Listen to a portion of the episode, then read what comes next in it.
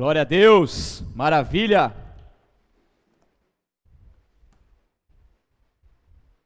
Vamos orar mais uma vez? Senhor Deus eterno Pai, nós te glorificamos, nós te exaltamos, nós te agradecemos. Que o Senhor é bom em todo o tempo, meu Pai. Nós podemos agora estar aqui reunidos diante de Ti para poder ouvir a Tua palavra. Eu te peço, Espírito Santo de Deus, que nada venha roubar aquilo que o Senhor está fazendo já nessa noite, os teus propósitos que já estão se cumprindo. Eu te peço que vidas venham ser alcançadas através dessa palavra, essa palavra que venha como rema sobre as nossas vidas. Eu te peço pessoas possam ser alcançados no mais íntimo do teu coração, Senhor, com uma palavra que venha curá-los, Senhor, que venha restaurá-los, que venha alimentá-los, que venha fortalecê-los e avivá-los para um tempo novo, para um tempo contigo, para um tempo de despertar, Espírito de Deus, que em nome de Jesus eu me coloco aqui à disposição do teu reino, como instrumento, eu me ofereço no teu altar, como instrumento em tuas mãos, usa-me para a edificação da tua igreja, Senhor, reavive os dons que há em mim, Senhor, e derrame a tua unção sobre mim, Pai querido, que o teu espírito continue fluindo de uma forma onde nós possamos, Senhor, ser atingidos, Pai, por algo poderoso da parte do Senhor, que venha em nome de Jesus Cristo, mexer conosco, nos curar e nos levar, Senhor, a lugares mais altos. Em nome de Jesus é que eu te peço e te agradeço. Amém. Glória a Deus. Essa água aqui é minha? Você não babou não, né? Tem certeza? Então tá bom. Glória a Deus. Maravilha. Quero te convidar a abrir essa palavra comigo lá em Hebreus, capítulo 12. Para quem não sabe, estou no meio de uma série, na verdade no meio não, no final de uma série sobre paternidade. Vocês estão gostando da série ou não? Sim? Eu pensei que era só Moisés que tinha gostado. É benção, não é? Quando a gente mergulha um pouco mais na palavra de Deus e aprende mais profundamente sobre coisas tão reais, sobre coisas tão importantes para a nossa vida. Então, se tudo ocorrer conforme o planejamento até então, hoje é a penúltima pregação sobre essa série e domingo, dia 15, então, eu encerro com a palavra eu não sei ainda o texto, o, a, a, o título, mas acho que vai ser Números ou Filhos. Uau, o que, que isso quer dizer? Para muitos somos números, mas para Deus nós somos filhos. Para quem que so, somos números, aonde que somos considerados números e por aí vai, eu não vou falar mais nada, que é só um pequeno spoiler daqui. Amém? Então se tudo der certo e seguir conforme o planejamento até então, domingão encerramos então essa série, acho que vai dar nove pregações, e glória a Deus por isso. Então, na palavra de Deus, em Hebreus, capítulo 12, versículo 7, diz: Enquanto suportam essa disciplina de Deus, lembre-se de que Ele os trata como filhos. Quem já ouviu falar de um filho que nunca foi disciplinado pelo pai? Se Deus não os disciplina como faz com todos os filhos, significa que vocês não são filhos de verdade mas ilegítimos. Uma vez que respeitávamos nossos pais terrenos, que nos disciplinavam, não devemos nos submeter ainda mais à disciplina do nosso do nosso do, do pai de nosso espírito e assim obter vida. Versículo 10. Pois nossos pais nos disciplinaram por alguns anos como julgaram melhor mas a disciplina de Deus é sempre para o nosso bem, a fim de que participemos de sua santidade. Nenhuma disciplina é agradável no momento que é aplicada, ao contrário, é dolorosa. Mais tarde, porém, produz uma colheita de vida justa e de paz, para que assim são para de paz para os que assim são corrigidos. Até aí. Diga uau! Que palavra forte, que palavra maravilhosa, que palavra que quando nós conseguimos extrair algo, é, é, a essência dela, isso é algo maravilhoso que vem diretamente para nos confrontar, mas também para nos despertar. A palavra de Deus que é viva e eficaz, ela vem mais uma vez cumprindo o teu propósito nas nossas vidas. E aqui então, a palavra aos Hebreus está confrontando sobre a diferença entre o filho legítimo e o filho ilegítimo, o filho verdadeiro e o filho bastardo, o filho que está alinhado com o pai, mas aquele que apenas é uma criação do, de Deus. Então aqui mostra que Deus ele ama os teus filhos e mostra o quanto que ao amar os filhos ele corrige-os. Então, quem ama mais o seu filho? O pai que permite que o filho faça algo que prejudique ou aquele pai que corrige, que ensine, que repreende o filho para ajudá-lo a aprender o que é certo?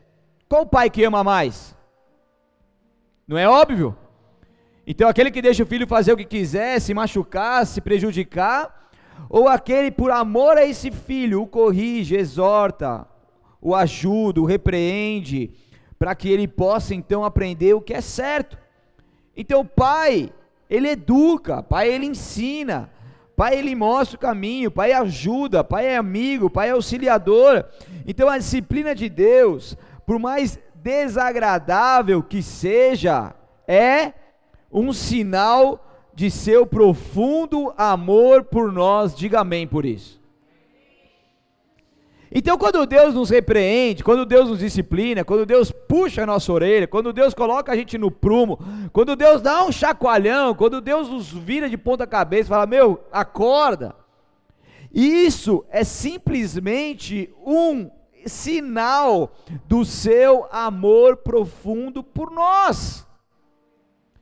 Isso quer dizer que Deus ele nos ama tanto que ele está falando, filho, esse caminho não está correto, esse caminho você vai sofrer, haverá prejuízo por essa escolha. Então, por eu te amar tanto, faz o seguinte: não faz isso. Ou o que você fez foi errado, a sua atitude foi errada. Aquilo vem como uma facada no coração, muitas vezes, quando vem de pronto numa repreensão. É desagradável.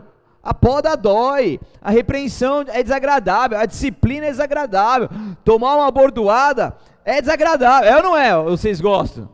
Tem gente que gosta, vai. Mas assim, é desagradável. Você tomar uma chamada de atenção do seu líder, do seu pastor que está representando ali Deus para te advertir, é ruim, mexe com a gente. Mas quando Deus nos corrigir, considere tal fato como uma prova do seu amor e pergunte para Ele o que, que Ele está querendo ensinar para você. Toda correção é uma prova de amor. Olha isso, como muda o nosso conceito quando a gente aprende essas coisas. Toda correção de Deus é uma prova de amor. Então eu quero mostrar para vocês quatro quatro respostas que nós damos à disciplina de Deus, ok? Tá comigo ou não? Então nós podemos responder à disciplina de várias maneiras. Separei quatro aqui. Então Deus ele vai lá, nos disciplina, a gente pode responder aceitando-a com paciência. Segundo, nós aceitamos, mas com autocomiseração. Ou seja, nós consideramos que realmente nós não merecemos aquela disciplina, que não é bem assim. Em terceiro, a gente pode ficar irado, a gente pode ficar ressentido em relação a Deus, como que Ele me disciplinou assim? Como que fala uma coisa dessa? Imagina, que isso? Lógico que não. E aquele orgulho exaltado é, é, faz com que a sua vida fique, seu coração fique ressentido em relação a Deus ou a gente pode aceitar essa repreensão com gratidão, como a resposta apropriada que devemos a um pai amoroso. Então a gente pode aceitar, mas tipo, ah, paciência, né? Vamos aí aceitar. Acho que nada a ver, mas vamos aí. Ou aceitar como um coitado, aceitar ressentido, ou aceitar grato a Deus, com a resposta apropriada que nós devemos a um pai amoroso, porque muitas vezes a gente se acostuma com as nossas vidas, Muitas vezes a gente se prende às coisas boas que a gente já fez no passado, às transformações que a gente já teve, ah, as coisas boas que a gente já conquistou, é, e várias outras coisas que a gente cresceu na vida, mas que veio lá do passado. E muitas vezes a gente fala assim: não, mas a gente é santo, mas a gente está bem, mas a gente tem isso. Mas Deus, Ele sempre tem algo a mais para fazer nas nossas vidas, porque aquele que começou a boa obra, ele vai o que? Aperfeiçoar. Então, se ele vai aperfeiçoar, ele vai transformar, ele vai podar, ele vai disciplinar, exortar até o dia de Cristo Jesus. Então, esse é um processo natural de Deus para com os teus filhos. E quando a gente entende, se submete a isso, as coisas fluem naturalmente, as coisas fluem muito melhor. As coisas acontecem de uma forma tranquilas, porque a gente sabe que tudo isso é para o nosso bem. Então Deus, presta atenção comigo, não é somente um pai que disciplina, mas também um treinador exigente que nos força aos nossos limites e exige que a nossa vida seja disciplinada. Deus nos exorta, nos disciplina, nos orienta, nos instrui, nos ajuda, nos desperta. Mas além disso, Ele é como um treinador ali, exigindo de nós a força, aos nossos limites, porque Ele sabe que tem como extrair mais das nossas vidas. Ele sabe que existe uma força maior, que existe um nível de santidade maior, que existe um nível de fé maior, que existe um nível de intimidade, de poder e glória de Deus maior a ser manifesto aqui dentro de nós. E por ele saber disso, ele insiste. E ele vai exigindo que seus limites venham ser rompidos, para que a nossa vida seja uma vida disciplinada. Porque é muito diferente uma pessoa receber uma disciplina e ter uma vida disciplinada. Amém? Fez coisa errada, fica de castigo, volta à sua vida normal, indisciplinada. Fez coisa errada, ficou de castigo, foi instruído, foi disciplinado, entendeu o erro, volta, sai do castigo, colocando em prática aquilo que aprendeu. A sua vida passa a ser disciplinada. Uau! Faz sentido ou não faz? Então é isso que Deus quer para nós, uma vida disciplinada. Você pode repetir comigo? Vida disciplinada. Então, quem não é fiel às mínimas coisas, não será fiel nas grandes coisas. Deus ele prova a gente nas pequenas coisas para depois nos colocar nas grandes coisas. Tem gente que quer dar um salto gigantesco para um lugar aonde nas pequenas coisas ainda não foi fiel.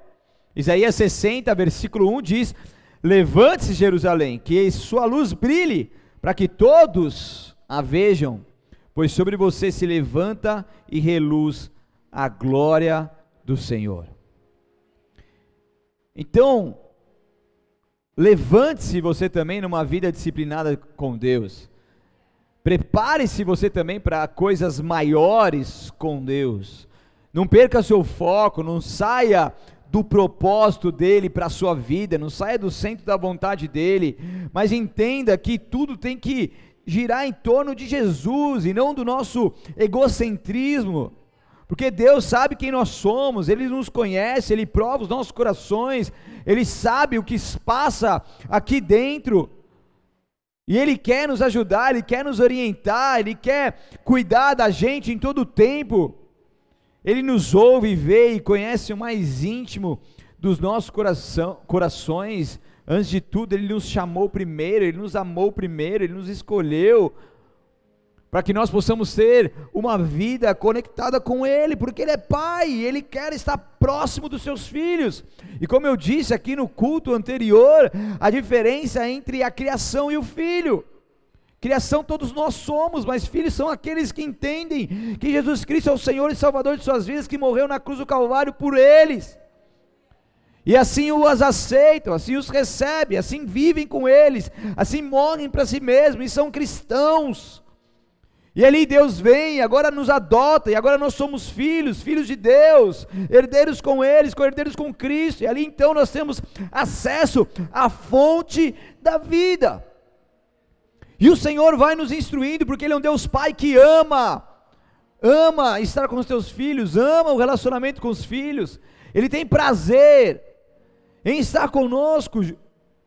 E quando você olha para Jesus Cristo, Deus Filho é o grande exemplo de obediência. Ele vai até João Batista para ser batizado para cumprir uma obediência do Pai. Ele era Deus, ele é Deus. E na terra estava ali, e de repente, sendo Jesus batizado, saiu logo Mateus 3, 16 e 17. Se o pessoal puder colocar aí, não precisa abrir. E sendo Jesus batizado, saiu logo da água, e eis que abriram os céus e viu o Espírito de Deus descendo como pombo e vindo sobre ele. E eis que uma voz dos céus dizia: Este é meu filho amado, em quem me comprazo.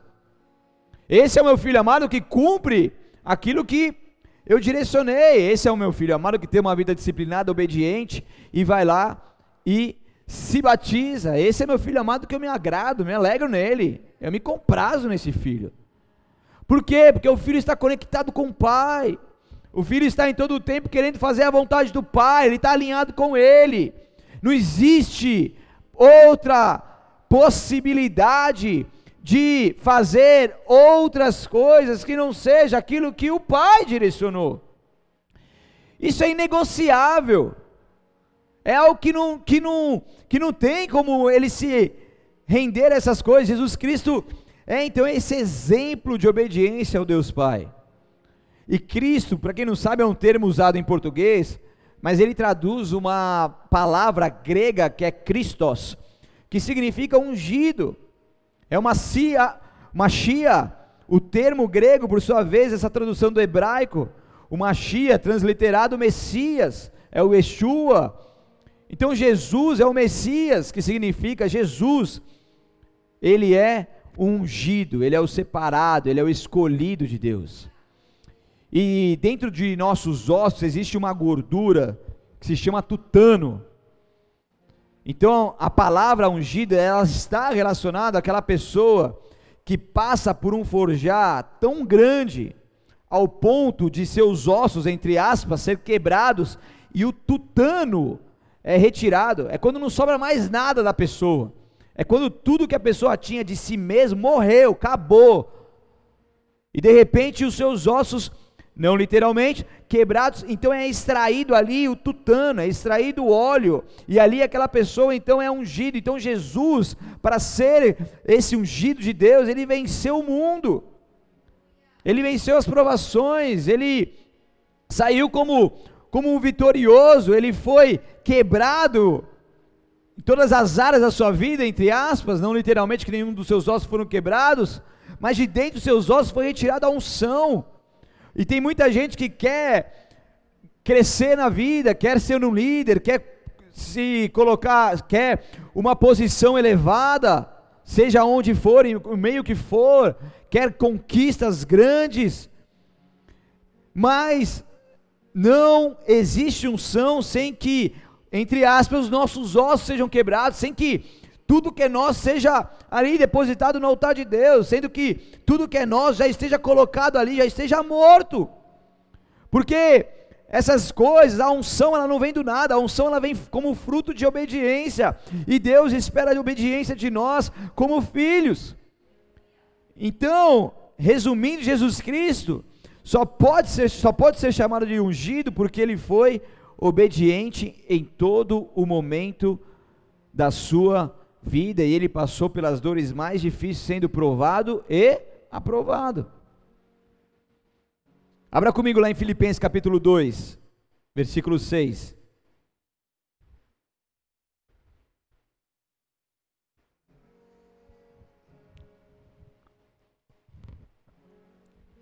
Filipenses 2,6.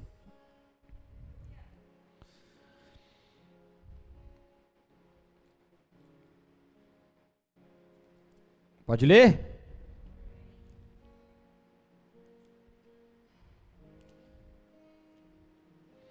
A palavra de Deus diz assim: que sendo em forma de Deus, não teve por usurpação ser igual a Deus, mas aniquilou-se de si mesmo tomando a forma de servo, fazendo-se semelhante aos homens, e achando na forma de homem, humilhou-se, foi totalmente quebrado a si mesmo, sendo obediente até a morte de cruz.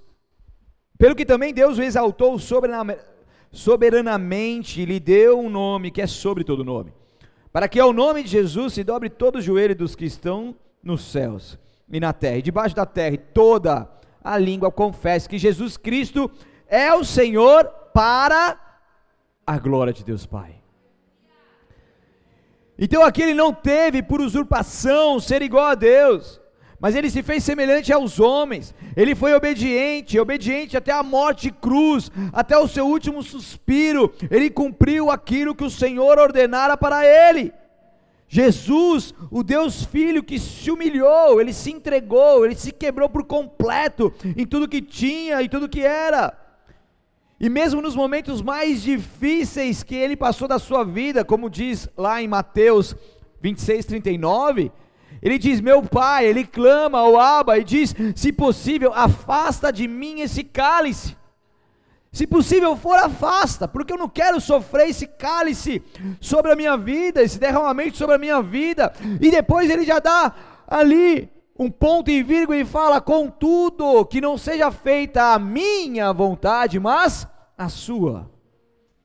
Que não seja feita como eu, que não seja feito como eu quero, mas que seja feito como tu queres. Se possível, me livre dessa, Jesus. Mas se eu tiver que passar por isso, seja comigo. Se eu tiver que ser quebrado porque o tutano saia, eu seja ungido pelo Senhor, capacitado por ti. Amém, mas fique comigo, Deus, porque eu quero ser obediente. E obediente até o fim. E filho que é filho obedece, filho que é filho se conecta, filho que é filho entende e aceita. E avança não na força do seu braço, mas sabendo que Deus é com ele, é Deus que capacita. Jesus Cristo não aguentaria se Deus não estivesse ali sustentando ele em todo o tempo, se ele não fosse o Deus Filho, mas ele estava ali sendo sustentado por Deus o tempo todo. Chegou a suar sangue, aonde ele se elevou no mais alto nível de estresse da face da terra, naquele momento que ele estava passando Suor de sangue é um nível elevado que o corpo humano estava dele passando, e isso também é possível, quase impossível, mas é possível. E Jesus estava ali no seu pico de estresse, sofrendo, mas ele estava sendo obediente, porque ele sabia que ele precisava cumprir aquilo que Deus havia ordenado, e a sua obediência o levou até a morte, a morte da cruz mas devido à sua morte da cruz, ele ressuscitou e hoje vivo está, e ele foi exaltado, está à destra do Pai, nos esperando para morarmos com ele por toda a eternidade. Existem recompensas para os filhos obedientes. Todo filho que obedece, Deus honra. Filho que obedece, Deus honra. Você pode ter certeza disso. Eu sei que tem filho e filha aqui muito obediente que Deus já honrou muito vocês. É ou não é? Estou falando besteira aqui? Somos honrados. Honrados por Deus. Porque Deus honra publicamente aquilo que você faz no mais íntimo, quando você renuncia a coisas que ninguém fica sabendo. Mas você está sendo obediente a uma palavra que é de Deus. E por você estar sendo obediente a uma palavra que é de Deus, Deus ele vai te honrar, porque toda obediência produz honra. É isso que Deus fez com Jesus, é isso que Deus quer fazer com todos nós. Deus tem prazer. Cara, Deus tem prazer de pegar os filhos dele e honrar. Fala, esse é meu filhão aqui, ó. Ó meu filhão, ó. De colocar os filhos dele nos lugares de honra, de ocupar os sete montes de, de os sete montes da sociedade que influenciam a sociedade, colocar eles lá em lugares de honra, em destaques, mas o que acontece é que muitos filhos não passam por essas provações, se rendem ao mundanismo, se vendem, se corrompem, não seguem a linha correta, o caminho, a verdade e a vida, não seguem obediência, e de repente chegam até um topo, entre aspas, mas um topo totalmente aos olhos humanos, porque ali Deus ele queria colocar aquele filho e filha em posição de honra para que o nome dele fosse glorificado.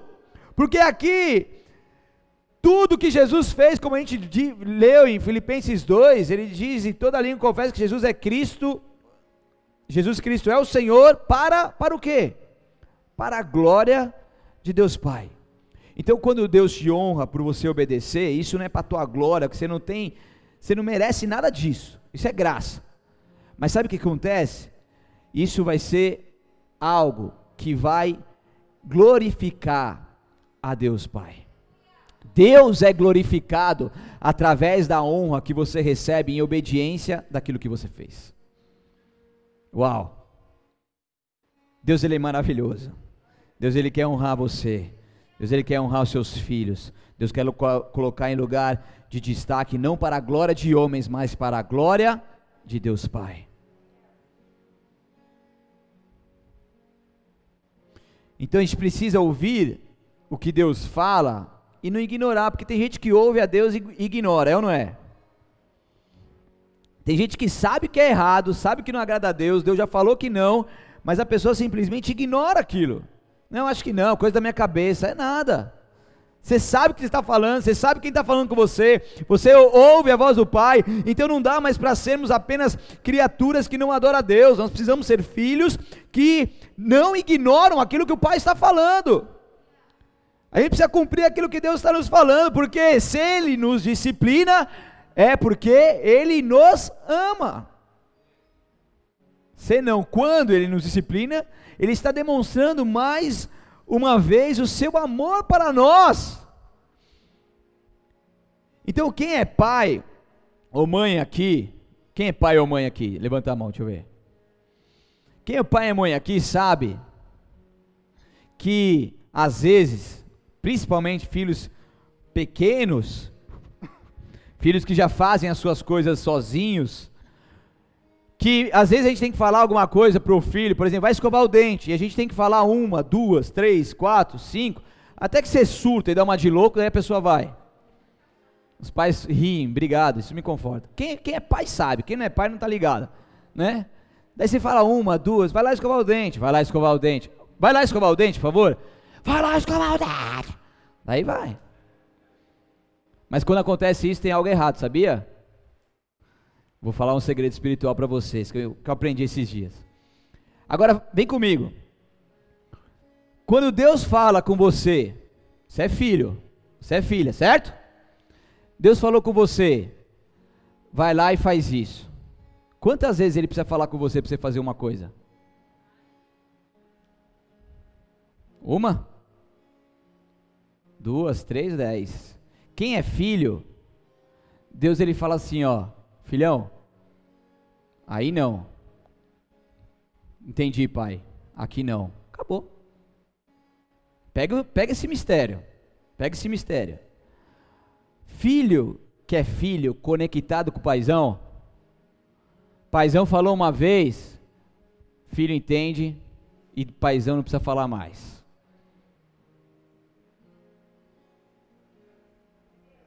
É forte o mistério. Agora quando o paizão vai duas vezes, tudo bem. Até três, dependendo da situação. Agora mais do que isso já começa a complicar. Daí, daí o negócio tá ruim. Papai falou, mano. Papai falou, às vezes quando é uma, uma por exemplo, Deus já me pediu Várias vezes, já me pediu oferta, por exemplo. Veio aqui, pum, tal. Uma vez. Esposa, Deus falou isso. Amém. Vai. Acabou. Fechou? Fechou. Ai, Deus, mas que não sei o que, mas isso vai faltar, mas não sei o que. Mas peraí, Deus, não. Ah, não, acho que não, Deus. Acabou. Deus falou, está falado. E se ele falou e pediu algo, que ele tem algo maior para te dar lá na frente, filhão. Pega esse mistério. Amém? E filho e filha, quando existe uma conexão Aí eu vou, vou agora eu vou para terapia familiar sistêmica agora. Pega essa. Quando o pai e a mãe dão atenção devida para o filho e existe uma conexão real, verdadeira, uma conexão saudável entre os filhos, o pai fala para o filho: Filho, tudo bem? Agora é hora de escovar o dente, tá bom? Tá bom, papai. Ele pega e vai. Quase impossível? Sim ou não? Quase impossível, mas possível. Possível. Possível. E quando a gente começa a dar atenção devida para os nossos filhos, quando a gente começa a não estar apenas de corpo presente, mas olhar no olho e ter um momento de intimidade com os nossos filhos, nem que seja na correria da vida meia hora, mas que seja meia hora com qualidade, esses filhos vão começar a se sentir amados, esses filhos não vão querer mais ficar na televisão ou no celular, porque a presença do pai é muito melhor do que qualquer youtuber da vida. Pega esse mistério. E daí o filho, ele, ele filhão, vem cá, vamos lá brincar aqui comigo, vamos lá fazer alguma coisa, vamos lá jogar uma bola, que não sei o quê. Você senta ali, está ali, de corpo, não só de corpo presente, mas de todo o coração. O filho ama isso. Só que a gente tem perdido esse time com as nossas crianças. E também a gente tem perdido esse time com o nosso Deus. Forte ou não é? Vou beber uma água então. Mas como nós dissemos, como nós aprendemos no começo da palavra, Deus só disciplina aquele que Ele. Então fala para o seu vizinho, para sua vizinha aí, fala aí, Deus te ama, filhona, filhão. Deus te ama. Deus te ama. Amém? Deus nos ama muito. Ele nos ama, Ele nos conhece, Ele nos chama pelo nome, Ele quer que nós vivamos os benefícios de filho. Então Jesus, o filho de Deus Pai, nos deixa então esse verdadeiro exemplo de obediência que nós como filhos de Deus devemos ter ao nosso Deus Pai.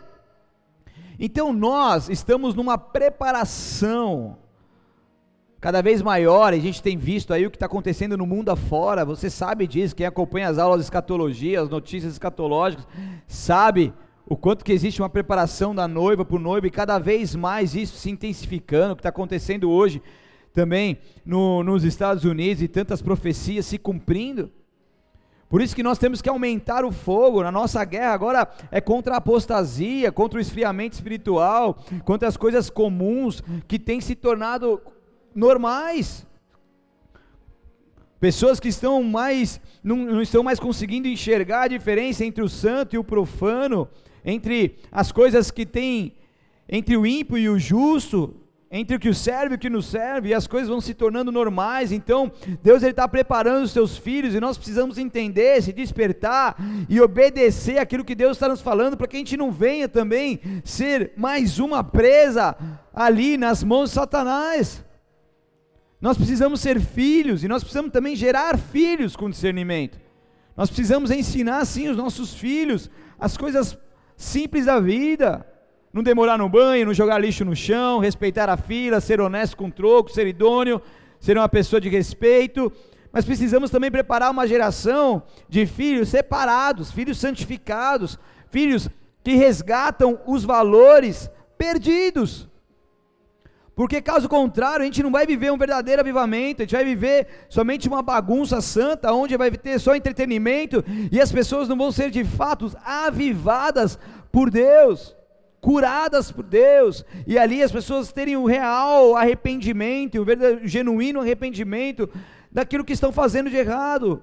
E quando isso acontece, a gente fica surdo em ouvir a voz de Deus, a gente não consegue mais discernir a gente não consegue mais ouvir, Deus fala uma, duas, cinco, dez vezes, a gente não está mais ouvindo, porque a gente está enraizado neste mundo, e a gente começa a perder esse time, a gente começa a perder essa conexão, e os prejuízos começam a ser gerados cada vez mais e mais sobre as nossas vidas, e com certeza não é isso que Deus quer para mim, não é isso que Deus quer para você. Deus quer te curar, Deus quer te levantar, Deus quer te separar e santificar deste mundo, dessas coisas que estão acontecendo, dessas coisas estão pegando muita gente. Por isso que quando Deus fala conosco, nós precisamos dar valor e obedecer.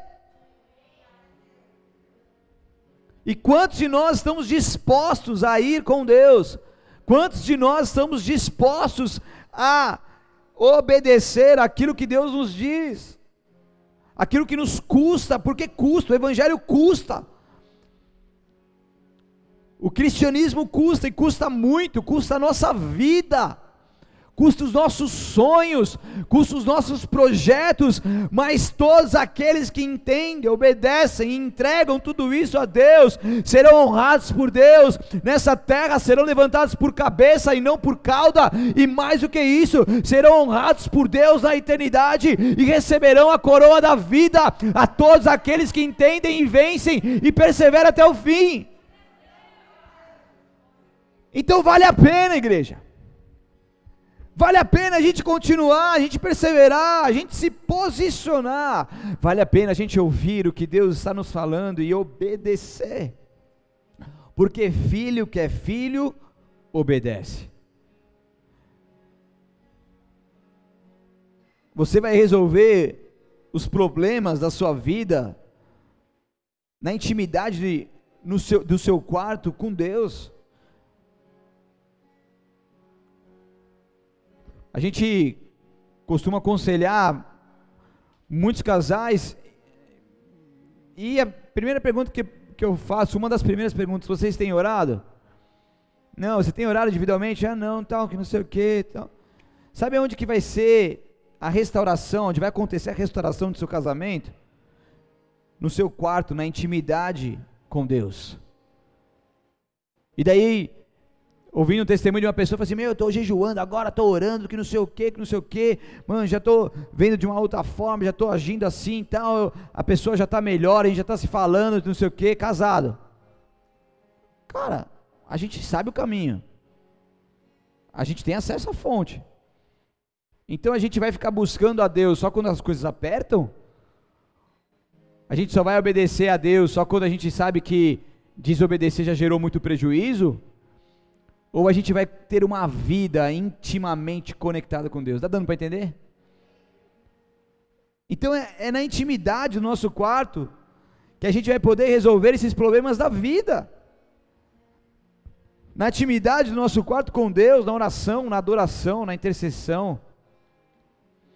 Tudo isso é quando nós temos o nosso tempo em intimidade com Deus, ali a gente é fortalecido, ali a gente começa a se conectar com Deus de tal forma que a gente não mais fica na dúvida se Deus está falando ou se Deus não está falando, a gente tem a certeza de que Deus está falando.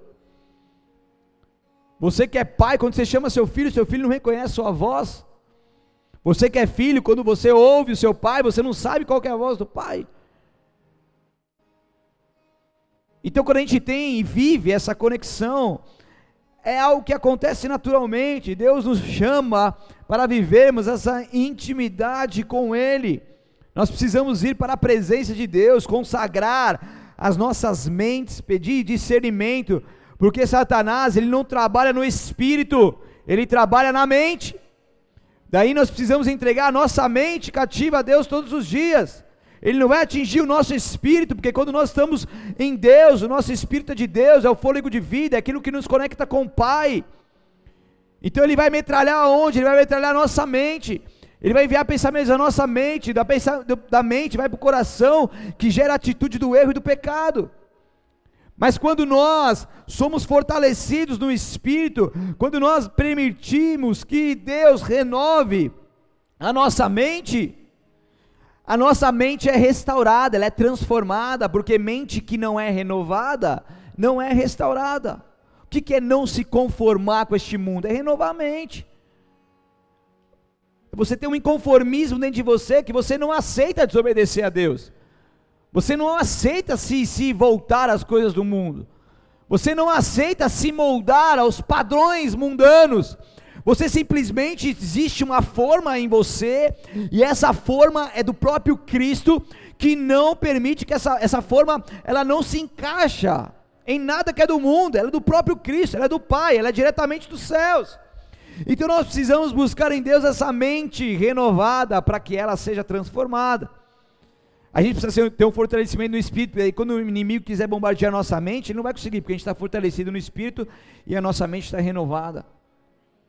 E a gente não vai ser atacado, ser abalado, ser destruído, ser derrubado pelo inimigo, porque ele anda ao redor, ele está procurando aquele que ele possa tragar, que ele possa roubar, matar e destruir. Mas aqueles que são filhos e obedecem, eles são blindados, eles são fortalecidos, eles são cuidados.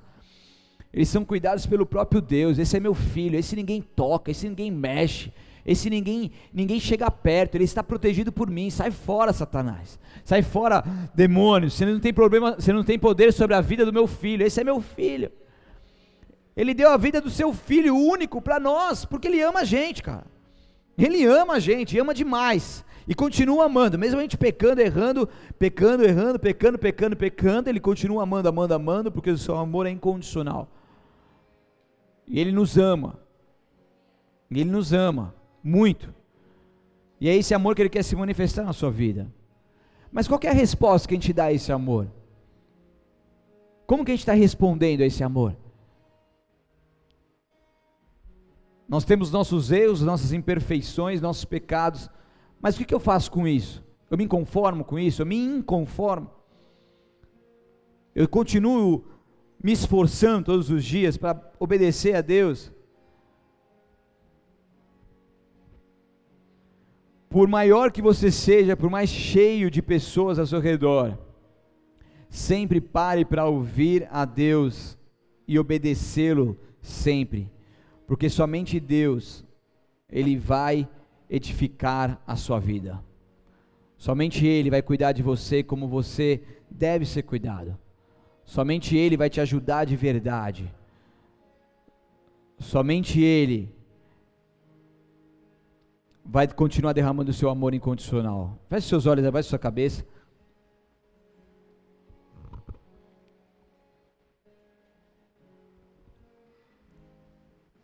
Aleluia, Deus, obrigado. Obrigado porque o Senhor nos amou primeiro. Obrigado por esse amor imenso. Obrigado por essa compreensão, Senhor, da tua palavra. Obrigado porque o Senhor revela